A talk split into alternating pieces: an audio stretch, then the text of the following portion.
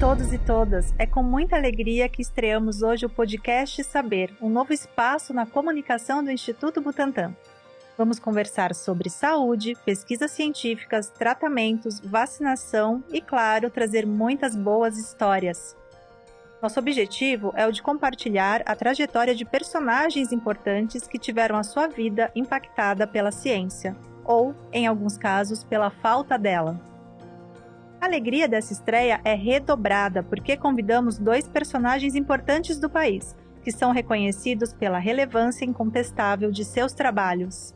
O nosso primeiro convidado trabalha aqui na casa e é o médico hematologista Dimas Covas. Com longa carreira acadêmica, assumiu o protagonismo no combate à Covid durante uma das maiores crises sanitárias do último século. Nascido em 1956 em Batatais, no interior de São Paulo, Dimas é filho de uma dona de casa e de um carteiro. Formou-se em 1981 e, segundo a sua irmã Marilda, estava sempre entre os melhores alunos da classe. Ela ainda nos contou que Dimas gostava de ficar em cima do telhado contemplando o céu e que é um excelente pintor de tela. Nosso outro convidado é um dos jornalistas mais respeitados do Brasil.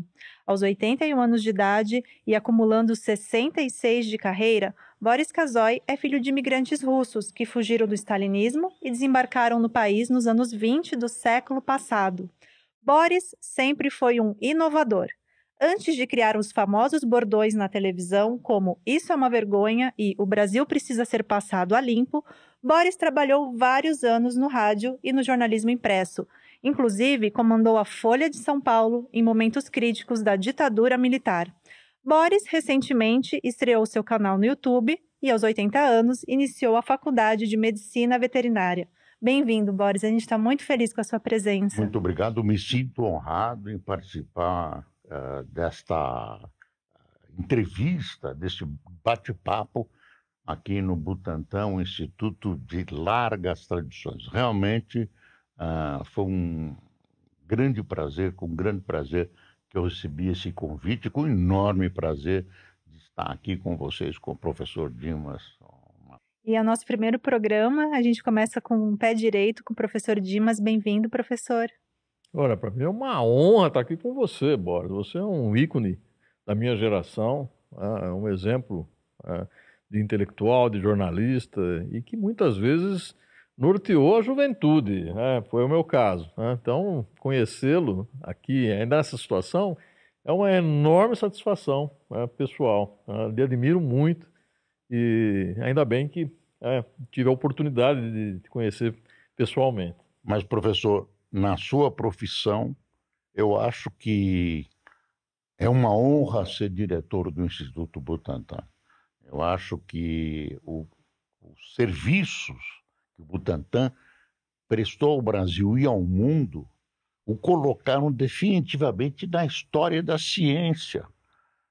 Isso aqui não é um, um batalha de confetes, uhum. mas a gente tem que reconhecer uh, quem deve ser reconhecido. E, e as suas recentes batalhas uh, pela vacinação, na, na, maior crise da Covid, em outras oportunidades e pela direção imprimida ao Butantan, realmente eu só posso dizer meus respeitos. E a honra de estar aqui nessa, nesse bate-papo contracenando com o senhor. E Boris, você teve, né, a gente conhece a sua carreira consolidada no jornalismo e você iniciou um curso de veterinária. Como é que começou esse interesse pela medicina e pelos animais? Eu tranquei a matrícula. Por quê? Eu estava na Rede TV, saí da Rede TV e fiquei e decidi, uh, falei, vou encerrar minha carreira, vou fazer o meu jornal que eu faço até hoje na internet, que é o Jornal do Boris, toda manhã às 8 horas, e depois ele fica passando. Né? E aí surgiu um convite da, da CNN, que eu aceitei, e eu tinha uh, resolvido fazer um, o curso de veterinária noturno, ainda à distância, devido à Covid, uh, e tive que desistir. Tive que trancar a matrícula, porque aí eu ficava com três atividades e uma noturna, sendo que eu acordo às cinco e meia da manhã, para me preparar para o jornal que entra às oito. Uh, eu, eu sempre sonhei, eu fiz direito, não terminei o curso, mas eu sempre sonhei na minha relação com animais, que é uma relação de respeito. Eu, eu gosto de animais, eu tenho isso desde muito jovem. E eu, eu tenho um sonho, o meu sonho era rádio, televisão, jornal, direito e animais. Falei, vou fazer veterinário. Eu fiz um semestre até agora. Você gostou? Passei de ano, gostei. Passou de ano? Gostei muito. O primeiro ano é, é difícil, é uma adaptação. Uh... E pretende voltar? Eu pretendo voltar. Ai, eu pretendo voltar. Uh, eu não sei se vai ser possível voltar, mas a minha, a minha, a minha primeira opção é o jornalismo. É o que eu sei fazer, é o que eu faço eu, onde eu me sinto bem. E professor Dimas, né? A gente deu uma estudada na sua história, a gente levantou que seus pais eram pessoas muito simples e batalhadoras.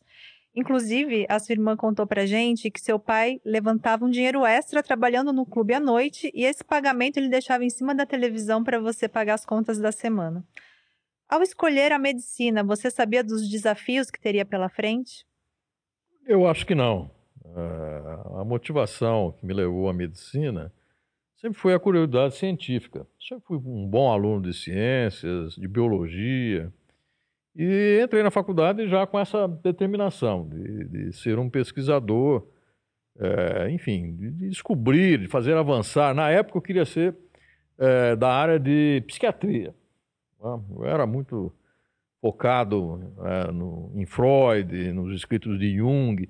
E, e falei, olha, eu vou entrar na faculdade de medicina e vou associar a, a todo conhecimento psicanalítico a parte biológica, que é o senhor era um garoto nerd? Ah, totalmente, totalmente. Era um sujeito é, que passava a maior parte do, do tempo lendo, estudando.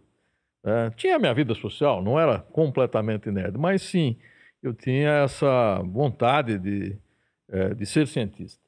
É? E a área biológica porque eu tive bons professores de biologia, e isso faz uma diferença enorme né? na época em que se tinha laboratório na escola. Né? Hoje isso, isso é... em Batatais. Em Batatais, escola do Estado. Que são, eram professores formados na USP, gente com uma, uma, um gabarito enorme, e que isso pesa na, na formação. É, que diferença alunos. faz um bom professor? Na minha Muito. vida, muito. Eu, eu, eu lembro de todos os meus professores, desde o jardim da infância, e julgo.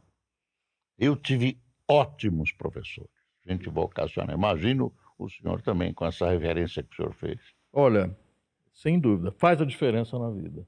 Bons professores, é, escolas preparadas, na época, a escola do Estado é, era, era um, um simbolismo, um monumento, né? Uh, ainda não havia tido essa, essa degradação que nós observamos mais recentemente. Uh, então, a, minha, o meu ingresso na Faculdade de Medicina foi por esse motivo. No terceiro ano, quando eu comecei de fato a, a estudar psicologia, psiquiatria, eu percebi que não era muito o que eu queria, não. Né? Eu tive uma certa decepção e aí me voltei para a área de câncer. Aqui é, é, o sonho de, de, de, um nerd, todo nerd, vamos dizer assim, entre aspas, né? Eu imaginava que um mundo eu poderia é, chegar a uma cura. Né?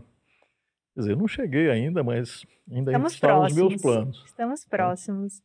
Aliás, uh, me dizem que há uma, uma falha, um vazio na medicina, no ensino da medicina porque uh, não existe um, um, um, estudo específico sobre câncer, pelo menos com, quando me disseram isso. Então, o médico sai com uma formação muito genérica sobre câncer, até com dificuldades de identificar câncer. Não sei se isso ainda hoje é verdade. Isso tem mudado, Boris. Ah, quer dizer, hoje a, a formação do médico é, ela é muito melhor do que na minha época. Né? Eu me formei na década de 80, né? 70, final da década de 70, 80. Hoje, né, com toda essa revolução na comunicação, com a facilidade de você ter é, a informação disponível no seu celular. É. Então, melhorou muito a qualidade da formação médica. Né? E, e, hoje o mundo não tem mais fronteiras. Né? Na minha época era a coisa mais difícil você conseguir um artigo científico, você tinha que pedir, né, na antiga Bireme, você tinha que fazer uma solicitação para aquilo chegar. Hoje saiu publicado uh, lá nos Estados Unidos, você está aqui no teu celular. Agora o problema é a medicina alcançar toda a população. É verdade. Aí, de sim. maneira correta, de maneira sim. saudável, eu diria. É. Num país como o Brasil, ainda o grande problema é o acesso. É o acesso à medicina, aos recursos é, médicos modernos. Nós temos grandes dificuldades. Como um país enorme, com as as diferenças abissais que a gente observa né, entre as pessoas, uma delas é, além da educacional, uma é de acesso à saúde. Né? Então, a, é uma necessidade do país também olhar, né, não só formar bons médicos, mas formar bons médicos que queiram é, exatamente trabalhar com quem mais precisa, né, que é a população mais desassistida. Né? Isso foi sempre um, um, um motivo ah, na minha atividade médica. Além de pesquisador, eu sempre tive é, uma ligação muito, é, não só sentimental, uma ligação até de responsabilidade com a saúde pública. Né? E é isso que me trouxe ao Butantan. Dizer, além da minha carreira de pesquisador, de cientista, né, também é essa ligação com os problemas de saúde pública, que faço isso desde é, meus 26, 27 anos. Professor, como, como diretor do Butantan, o senhor se afastou de pôr a mão na massa da sua atividade científica de caráter pessoal? De, de jeito nenhum, Boris. Eu estou, é, eu continuo dando as minhas aulas. Toda sexta-feira eu vou a Ribeirão Preto, onde é a minha carreira, né, na USP, lá de Ribeirão Preto, e tenho lá os meus alunos ainda, alunos de pós-graduação. É, quando eu sobro um tempo, dou aula né, para os alunos de graduação, e tem os laboratórios, né, os laboratórios que eu ainda coordeno as atividades. E parte desses laboratórios se dedicam exatamente a tratamento de câncer, com alguns resultados até excepcionais que têm aparecido na mídia, né, no caso do, da chamada células CAR-T. Né. Então, eu acho que isso é a minha essência. Né. Dizer, eu estou no Butantan, né, aproveitei toda essa minha bagagem para é, ajudar o Butantan a caminhar, vamos dizer assim, mas a, o meu coração ainda está nessas atividades que eu continuo exercendo. Professor, o, um diretor do Butantan tem que ter, um, claro, um conhecimento científico notável, mas a, administração e as pressões que ela atrai são um, um grande peso para o senhor? Enorme, enorme. Como eu estava mencionando, quer dizer, eu fui secretário de saúde de Batatais com 28 anos. É uma cidade pequena, mas eu fui secretário de saúde. Então, eu comecei a administrar serviços públicos desde então. Depois eu fui para o HC, Hospital das Clínicas de Ribeirão Preto, exerci atividades administrativas, tive uh, atividades na Secretaria de Saúde. Então, sempre tive essa ligação com a gestão. Né? E você vai aprendendo, né? Você vai aprendendo, quer dizer... A... Vai apanhando vai aprendendo. Exatamente, a gente vai é, aprendendo porque apanha, né? Quer dizer, é o reflexo condicionado, né? Tanto... E quando eu cheguei aqui ao Butantan, eu cheguei numa época, o Butantan vivia uma crise, tá? e um dos grandes problemas era a administração. Quem o convidou?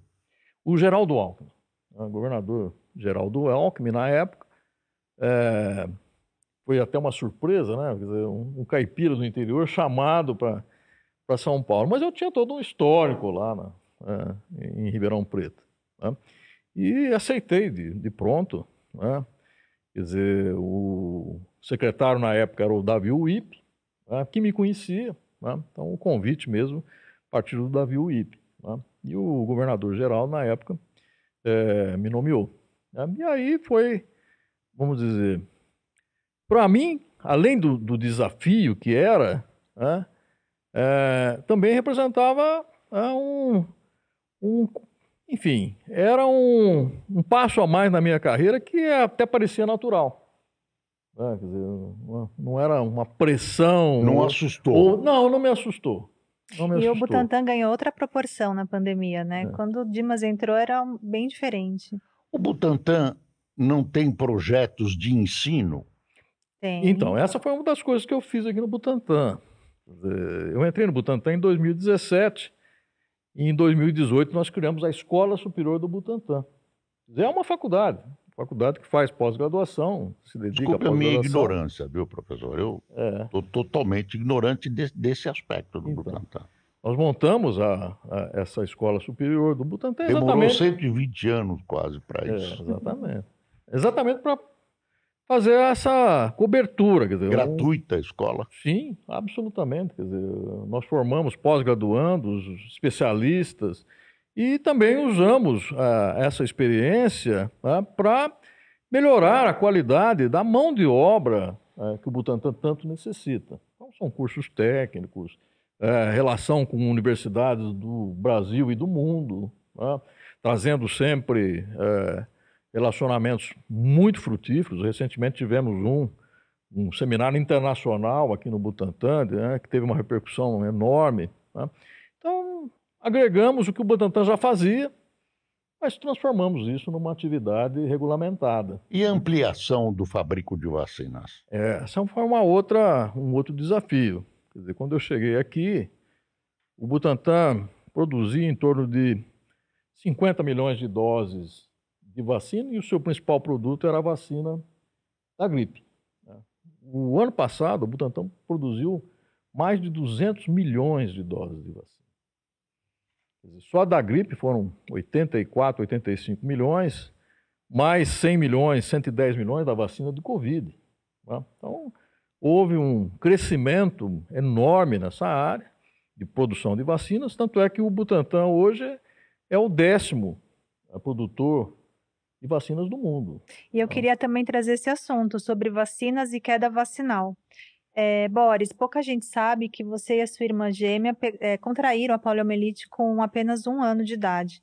Queria que você me falasse como é que isso marcou a sua trajetória, e o que, o que que isso marcou na sua vida. Ah, eu tenho, ah, na minha atividade jornalística, uma permanente campanha ah, con- a favor da vacina contra a poliomielite. Que teve uma queda significativa no último ano, né? A, a aplicação da vacina. Aplicação Isso que da eu queria vacina. perguntar. Deixa eu fazer um parênteses. Por que essa queda, professor? Por vários motivos, Bora. Primeiro, que o SUS, o nosso SUS, Sistema Único de Saúde, ele tem, nesses últimos anos, sofrido uma desorganização. E dentro do Ministério da Saúde, o Programa Nacional de Imunização, que é chamado PNI, que é quem aplica, ah, quem faz a distribuição de vacinas, né, teve uma descontinuidade de, de ações na área de vacinação. O que era antes considerado um exemplo no mundo, de repente passa a não funcionar como né, habitualmente funcionava. né. Então, é, é- é muito fácil a gente se lembrar. né. Num passado não tão distante assim, nós tínhamos aquelas campanhas nacionais de vacinação. E Quem não se lembra do Zé Gotinha? né? Então, chegava num determinado dia do, do, do ano, né, em cada praça, em cada lugar da aglomeração, tinha lá o Zé Gotinha E aplicando. sempre uma personalidade encabeçando a campanha, né? É. E hoje a gente não tem mais É. essa figura. E essas campanhas nacionais desapareceram. E a antivacina? Ah, esse é um outro ponto. Ah, que começou a surgir, e é também recente, é um fenômeno recente que se agudizou agora durante a pandemia. Quer dizer, a antivacina, os fake news, ah, leva a- a- as pessoas, ou uma parte da população, a começar a duvidar da efetividade das vacinas. não é? Mais que isso, a, É. a crer que a vacina pode ser prejudicial. Prejudicial, né? Então, veja, quando se propaga essas ideias, né, porque são ideias absolutamente novas, né, e, e de pessoas que não tiveram a, a, a convivência com grandes epidemias. Então, veja, a, última grande epidemia antes do Covid né, era de 20 anos atrás. Ou seja, não, não enfrentaram ali né, um embate né, de uma doença infecciosa como agora aconteceu. né? que foi o caso que, que você é, havia, havia, havia perguntado a você da poliomielite. Né? Quer dizer, a poliomielite, nos anos 50 e 60, era um problema de proporções é, assustadoras. Crianças, é, como você foi acometido, é, paralisadas, né, no chamo, chamado, naquela época existia muito pulmão de aço, né, e que isso tudo terminou por conta da vacinação. E essa geração de agora não convive com muitas pessoas com sequelas da doença, ah, né? E como é mas que é? As pessoas têm que estar informadas. Tem que estar ah, informadas. Eu acho que eu tenho experiência, infelizmente tenho experiência. Conta pra gente como é que foi essa experiência, então, Boris. A, a, nós, eu e a minha irmã gêmea, tínhamos acabado de completar um ano, alguns dias depois do aniversário. Não se sabia exatamente o que era a paralisia infantil, a poliomielite. Uh, e uh, a minha irmã ficou com uma febre, uma pequena febre. Uh, a minha mãe nem se preocupou, não separou as crianças. Um belo dia, a minha irmã amanheceu sem movimentos em várias partes do corpo. Depois, essa, essa paralisia uh, é reduzida, foi reduzida, e ela ficou com um problema grave na perna e no pé esquerdo. No pé esquerdo, exato. Uh, quando perceberam a, a paralisia, logo as crianças foram separadas, mas eu já estava contaminado. Cinco dias depois, eu adquiri a doença. O sofrimento, hoje eu avalio até melhor. O sofrimento que a que essa psicológico que essa doença infunde, ela não se cinge apenas às crianças. Você imagina os meus pais com dois gêmeos, né? E de repente eles estão acometidos por pólio, não conseguem andar. É o sofrimento da família, o entorno todo e o desespero. Ah, eles tentaram vários tratamentos. Uh, por exemplo, aí tem uma parte que eu já vou me lembrando dos quatro anos para frente. tentavam, por exemplo, eu fui engessado. Depois apareceu um tratamento que viu uma enfermeira dos Estados Unidos que ia para o Rio de Janeiro, que tratava paralisia infantil e ela fazia massagens e compressas quentes eu sofri com compressas quentes. Ah, compressas fervendo, né? punham na água fervendo, passavam num, num rolo compressor, aquilo tirava a água, deixava o calor. E eu me lembro da sensação daquele sofrimento. Então, a minha mãe fez tudo o que podia. E depois, quando você entra numa idade de, de poder brincar e poder conviver, aí as coisas pioram. Né? Tem o bullying, tem o bullying. Uh, eu, eu era chamado de mula manca uh, na escola, criança, criança, e eu era diferente, eu não conseguia correr, eu não conseguia brincar. Eu ficava de pé graças ao artefato que a gente chamava de aparelho, e que era, era uma bota que tinha dois, opa, desculpa, tinha dois ferros que subia um couro que amarrava na perna e tal. Era uma espécie de uma estrutura, uma estrutura uh, muito metálica que mantinha a minha perna uh, de pé, reta e de pé. Não podia dobrar.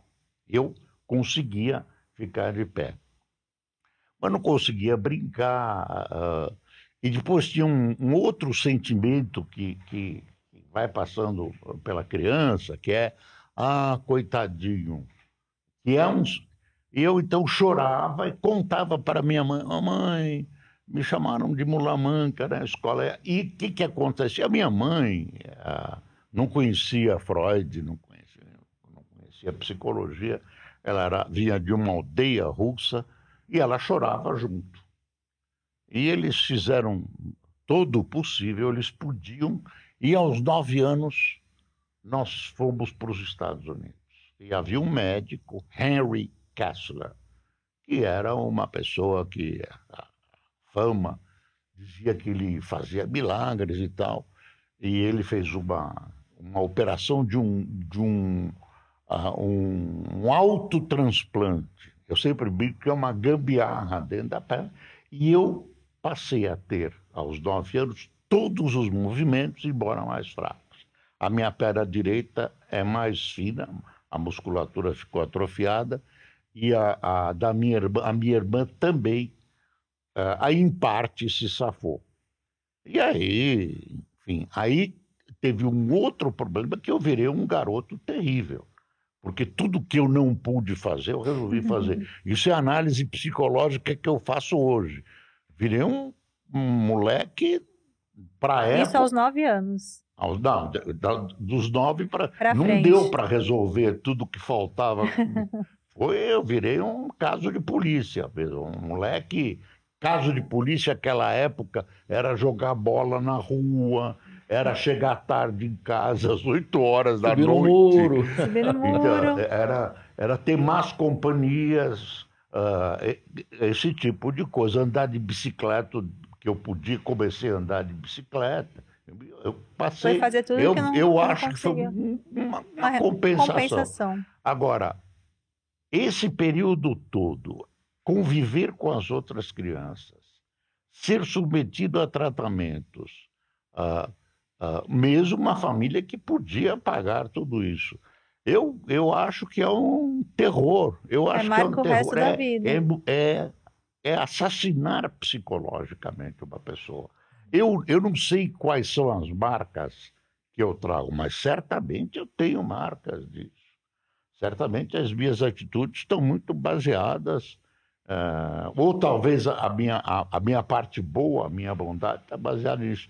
Então, eu não perdoo quem não leva as sua, suas crianças sob sua responsabilidade a vacinar. Eu acho um horror, eu acho um crime, eu chamo essas pessoas de criminosas. É, uma, é, é tão fácil. Né? De repente, você sai, você evita uma catástrofe monumental, você salva uma vida. Quem tem pólio não tem uma vida integral. Não tem uma vida integral. Ah, você salva uma vida. E aí tem gente que resolve não vacinar. Eu acho que tem também um, um grupo de negligentes. Como a pessoa, a gente não tem visto, gente, você disse isso, a gente com pólio não está mais visível. Então as pessoas acham Acha que, que não existe mais a comigo doença. não acontece. É... Comigo... E o Brasil estabeleceu, o professor descreveu, um... o dia da vacinação era uma grande festa é. nacional. As pessoas comemoravam, homenageavam os descobridores, os inventores da vacina, homenageavam. Negócio. É, e, e, isso e, aconteceu e... na pandemia, né? Porque a gente via fora do Brasil os profissionais da saúde sendo aplaudidos à noite, e aqui eles foram muitas vezes agredidos, né? Na pandemia? Na pandemia. Será? Eu estou achando que os profissionais de saúde desempenharam um papel. Sim, a gente também acha que muito... a gente na comunicação. Não, mas, por exemplo, os órgãos de comunicação acho que trataram bem. É, mas a gente o teve... Butantan acho que foi Sim. bem tratado. Eu acho que eu, eu tive a satisfação de ver a imprensa brasileira como uma espécie de trincheira. Tinha um, um fator político de, de oposição ao governo federal. É, a população Sim. se dividiu um pouco, mas a gente recebeu muito carinho, né, professor? Ah, muita vocês... admiração também. E o Butantan teve o São Paulo, através do Butantan, teve uma ação definitiva, obrigou o governo federal a vacinar. Sim, sim. Quer dizer, a, o fato de o Butantan ter desencadeado a vacina obrigou o governo federal a sair atrás ah, né? Quer dizer, eu atribuo a São Paulo, e São Paulo é Instituto Butantan, o começo da vacinação, o começo da vacinação em massa. Não, definitivamente ah, sim. Deu um desespero político no governo federal, negacionista, ah, um negócio absurdo. E que eu estranho muito que nesse negacionismo, tudo que ele representa, essa coisa de de remédios milagrosos e tal, tinha médicos, médicos, cientistas pessoas até com currículo. Eu não, não consigo compreender. Sim, sim. E, e, esses ataques que a, que a vacina sofreu durante a pandemia fez com que muita gente não voltasse para tomar a segunda, terceira dose, né, professor? A gente teve uma é, queda a... no reforço. Ainda, né? Ainda, ainda, ainda agora, é verdade. E, e, veja, então tudo isso que é recente, né, você mencionou, depois da polio, a vacina era. As pessoas procuravam avidamente as vacinas. Ah, os pais faziam questão absoluta de que seus filhos fossem vacinados. Né? Esse movimento, essa importância da vacina tem diminuído à medida que o tempo vai passando e que se perde né, a experiência das pandemias, da epidemia, da infecção, da polio. Agora tem uma ciência agindo. Ah, tem. Um, um, tem. Quando a ciência ganha, né, ganha corpos, estamos visitando outros planetas e tal, é um recuo desse num campo enorme. enorme. enorme. Eu não consigo entender. É. Aí me disseram, não, falta divulgação. Será não realmente. Sei, não sei se E eu é queria também isso. trazer um outro assunto aqui, que são as fake news, né? É, muitas vezes a gente vê umas fake news absurdas e a gente fala, não, ninguém vai acreditar nisso. Mas, infelizmente, as pessoas acreditam. Você acha, Boris, que os veículos de comunicação, a gente está conseguindo enfrentar a fake news como deveria, vê-la como um problema e tentar é, combatê-la de uma forma mais ativa do que a gente tem feito até agora? Olha, a esse é um problema não resolvido. Não é resolvido. Ah, as fake news sempre existiram, só que elas estão no sensivelmente WhatsApp. ampliadas WhatsApp né, pela internet, o WhatsApp. Ah, e elas, eu acho que elas ganham mais terreno, ah, não só, mas pelas dificuldades de educação que a é. gente tem em relação à população. Quer dizer, alguém que tem uma educação melhorzinha, um, uma escolaridade maior, resiste mais. Por exemplo, uma notícia de que estúpida de que quem toma vacina, vacina vira jacaré.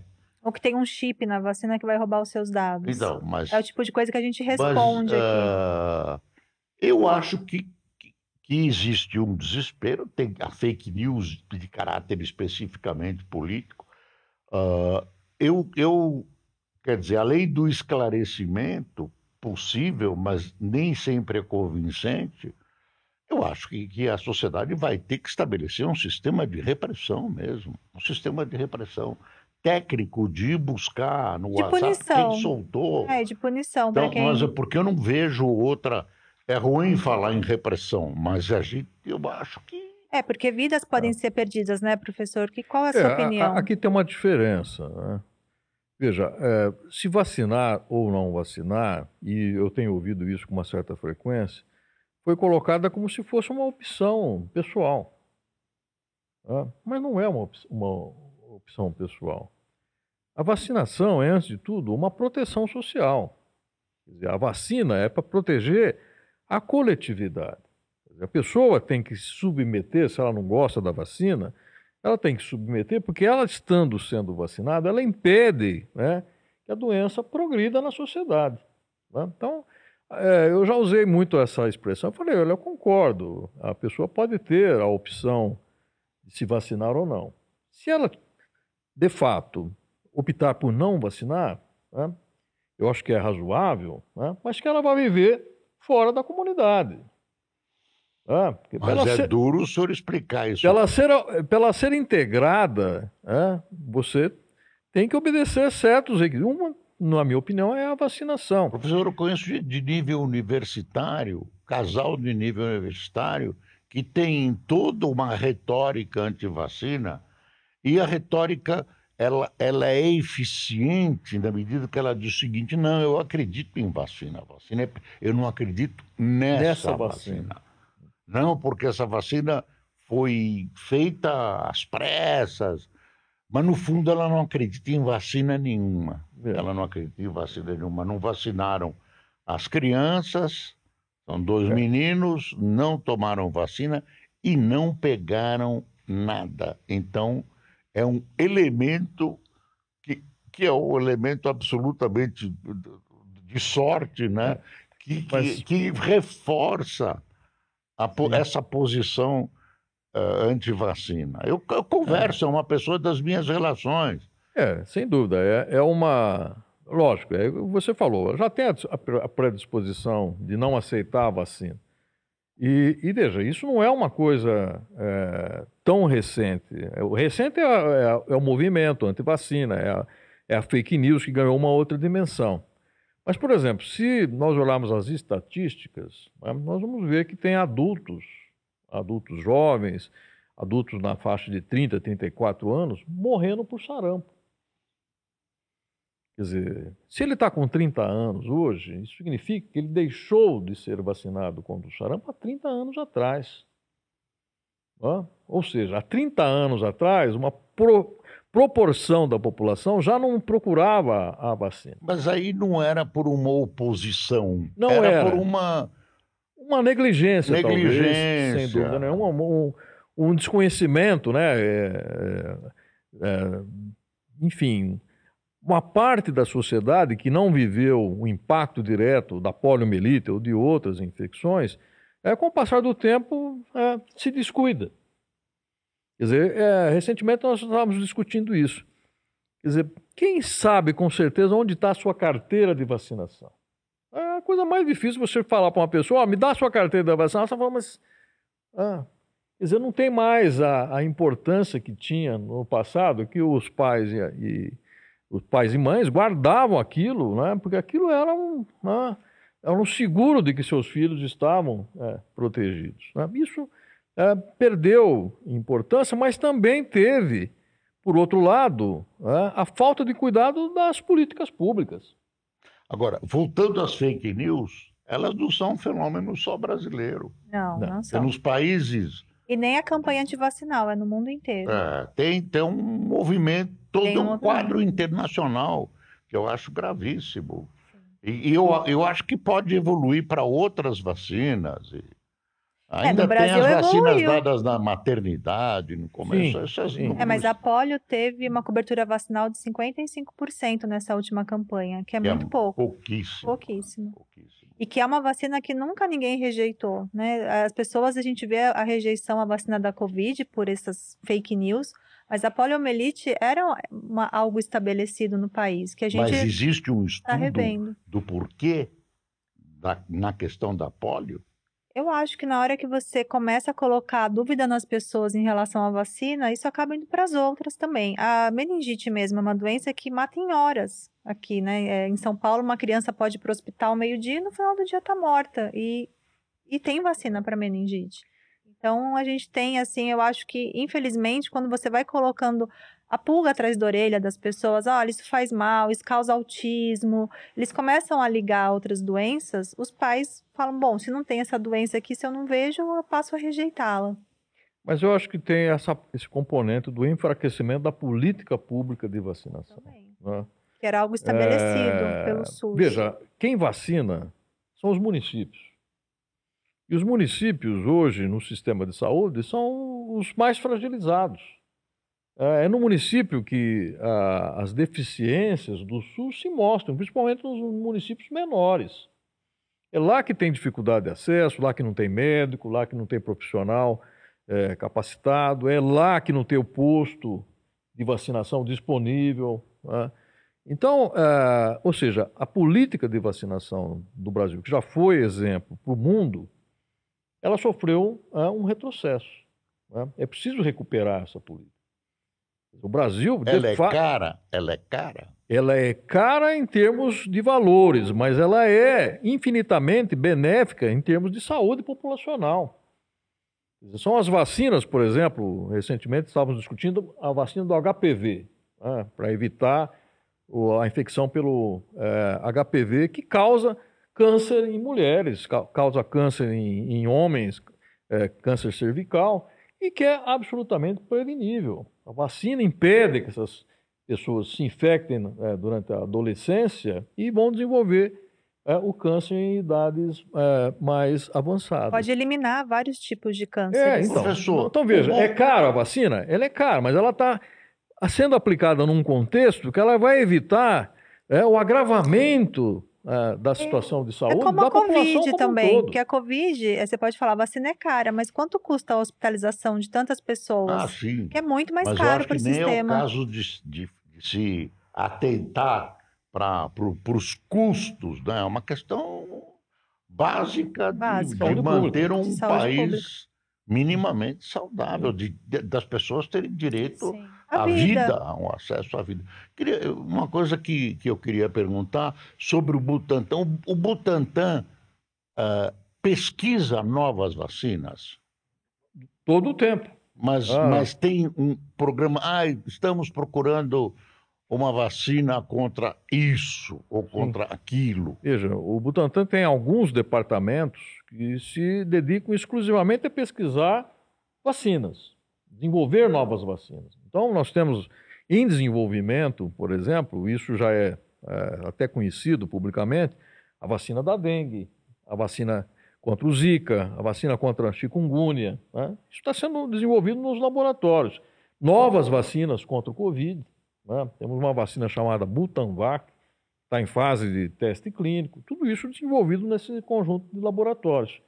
E assim tem que ser, Boris, porque se nós queremos ter um país que seja forte o suficiente para enfrentar as novas epidemias que virão, nós precisamos investir em laboratórios, em pesquisadores, em formação de gente qualificada é, para desenvolver novas vacinas e não só desenvolver, ser capaz de absorver esse conhecimento né, de países que estão mais desenvolvidos. E, esses, e esse intercâmbio no Brasil e fora do Brasil é um intercâmbio fácil, um intercâmbio que flui, ou existe uma concorrência? Ah, eu não vou contar porque eu quero, enfim, ou por razões comerciais.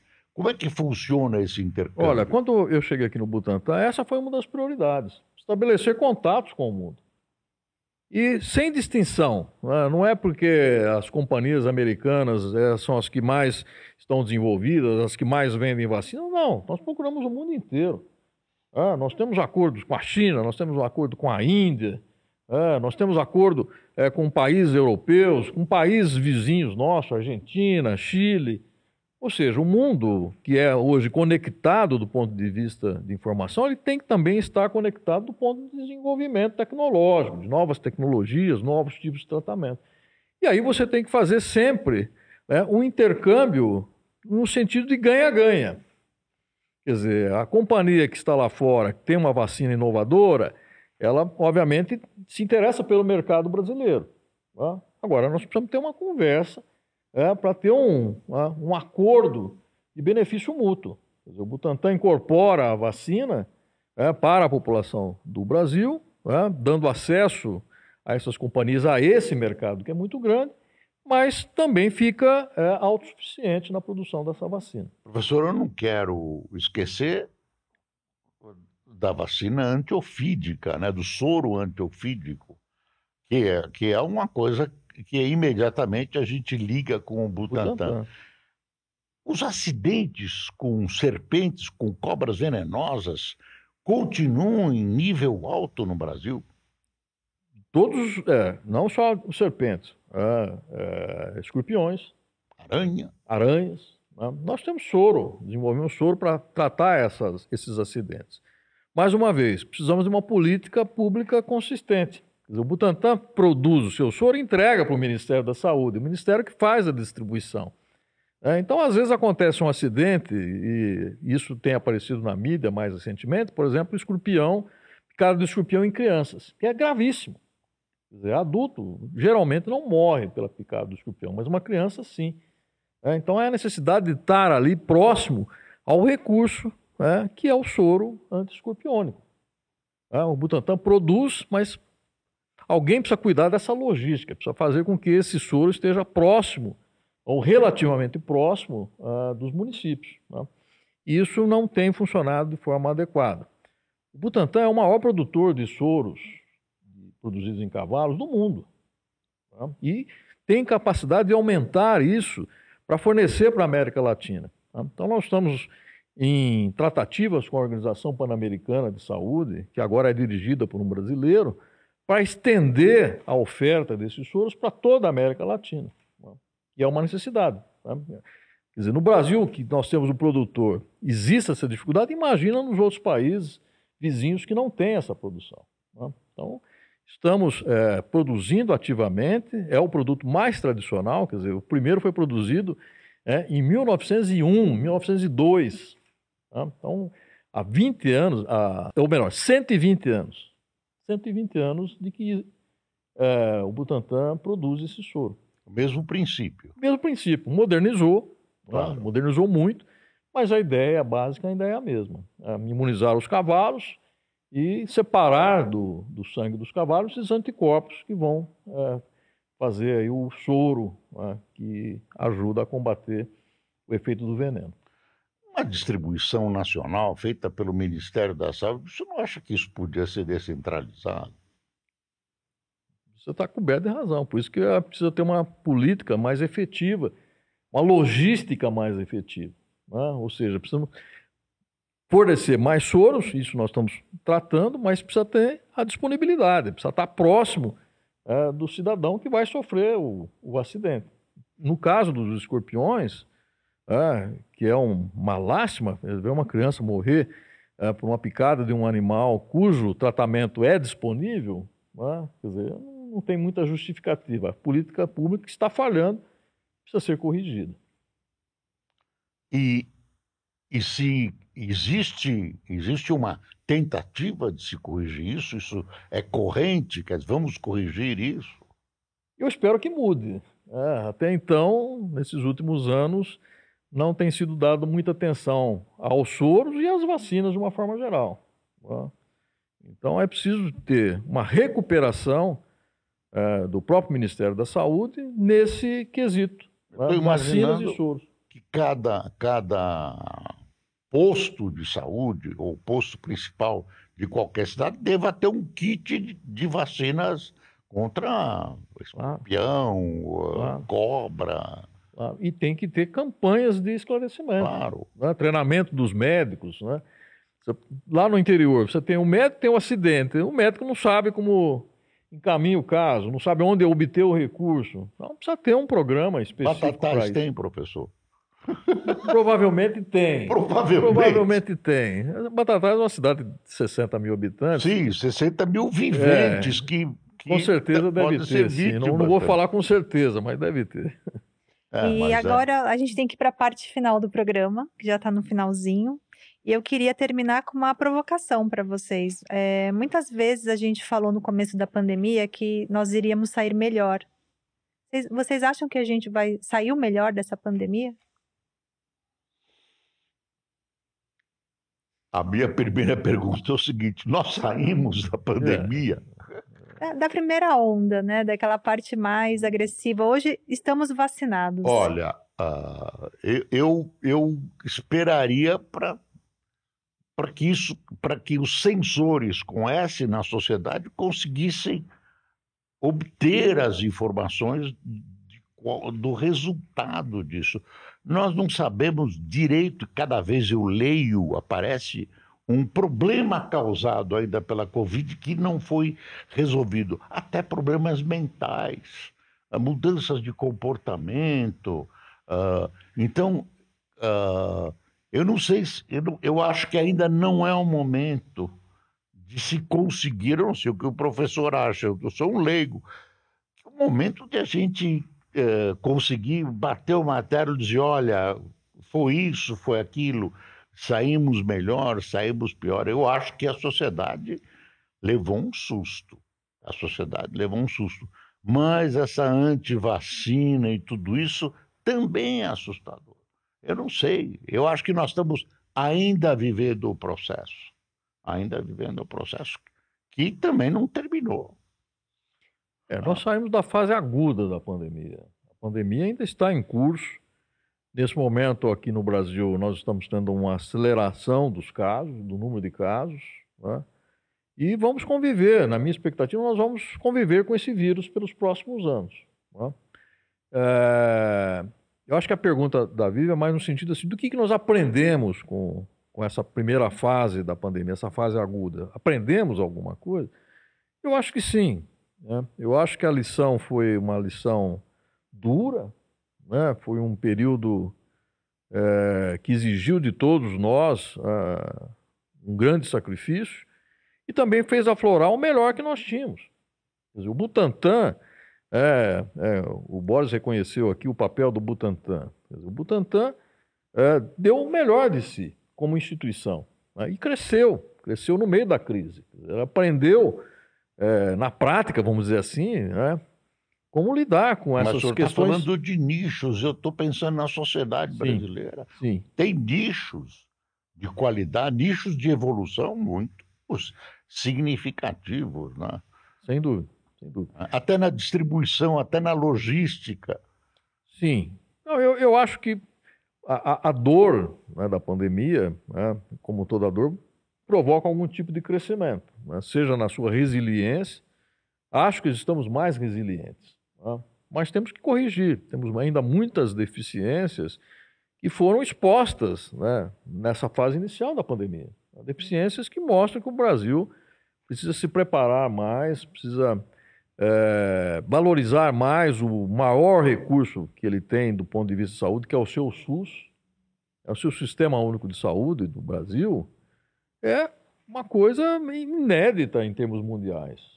É? O que nós fizemos nesse país, quando o SUS foi criado, foi dar um grande avanço e mostrar como é que se, que se organiza é, a assistência à saúde, independente da posição social, independente do poderio econômico das pessoas. É? Então, eu acho que o SUS precisa ser é, reavaliado após pandemia e precisa ser fortalecido.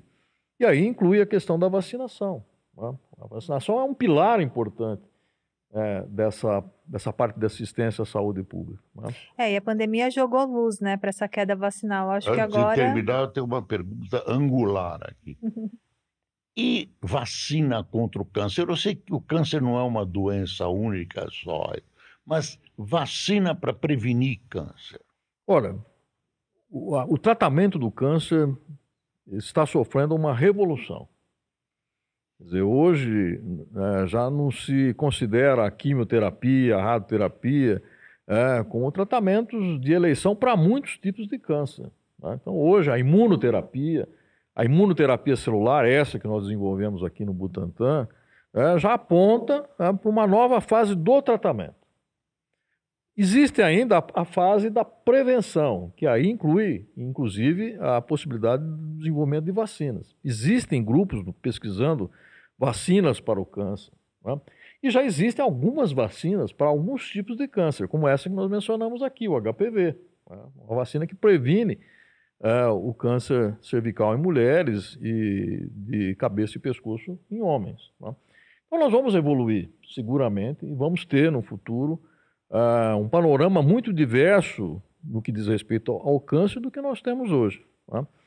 Quer dizer, certamente o câncer nos próximos uh, 10 anos, na minha visão, né, não será uma doença fatal como ele tem se apresentado ainda hoje. E a AIDS? Não se fala mais de AIDS. Veja, a AIDS hoje é uma doença crônica. É uma doença que dificilmente é, mata na mesma proporção que matava é, anteriormente. Hoje, o indivíduo morre de AIDS quando ele não tem informação, quando ele não tem acesso ao teste, quando ele desconhece a sua. É, mas é uma doença que hoje, com os tratamentos modernos, se transformou é, o indivíduo infectado em um portador, ele não é mais um doente. E tem vacinas em desenvolvimento, né, já há um longo tempo, nenhuma ainda com efetividade, mas eu acredito que com essas novas tecnologias de vacina baseadas em RNA, isso possa a, ser possível sim. Quando o senhor fala dessas vacinas, qual foi a expressão? RNA. RNA. Isso. O é, que, que significa isso? É a forma de você produzir a vacina. Né? O RNA é, é o material genético. Você usa é, a produção, é, estimula a produção de anticorpos é, fazendo com que as próprias células do indivíduo né, produzam é, os pedaços do vírus. Né, e com isso você desenvolve uma imunologia que é a vacina.